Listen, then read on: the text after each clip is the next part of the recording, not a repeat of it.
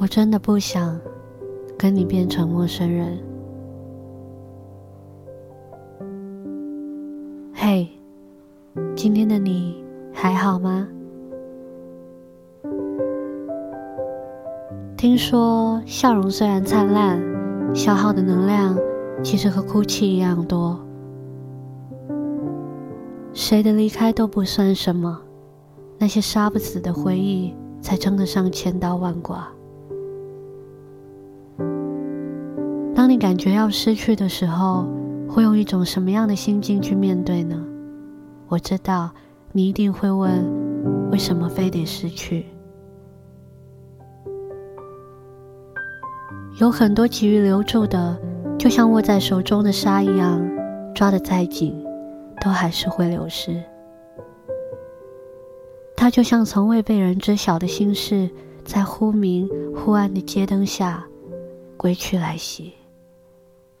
无论你多么努力去呵护它，把它写进只有你知道密码的日记本里，你还是明白，有天，它终将离你远去。成为别人的，成为陌生的，这种卑微的行动，也算是尽全力吧。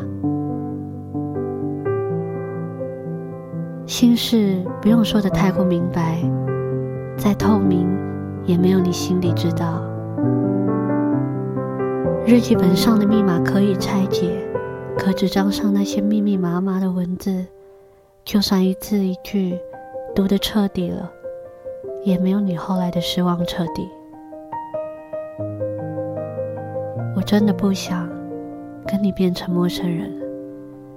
他的故事里住着这样的人，曾经期待遇见你，到后来害怕爱上你，都是想放弃却不想甘心放手的关系。现在。我该把你让给未来了，也许未来形同陌路，但只要听说你很幸福，就没遗憾了。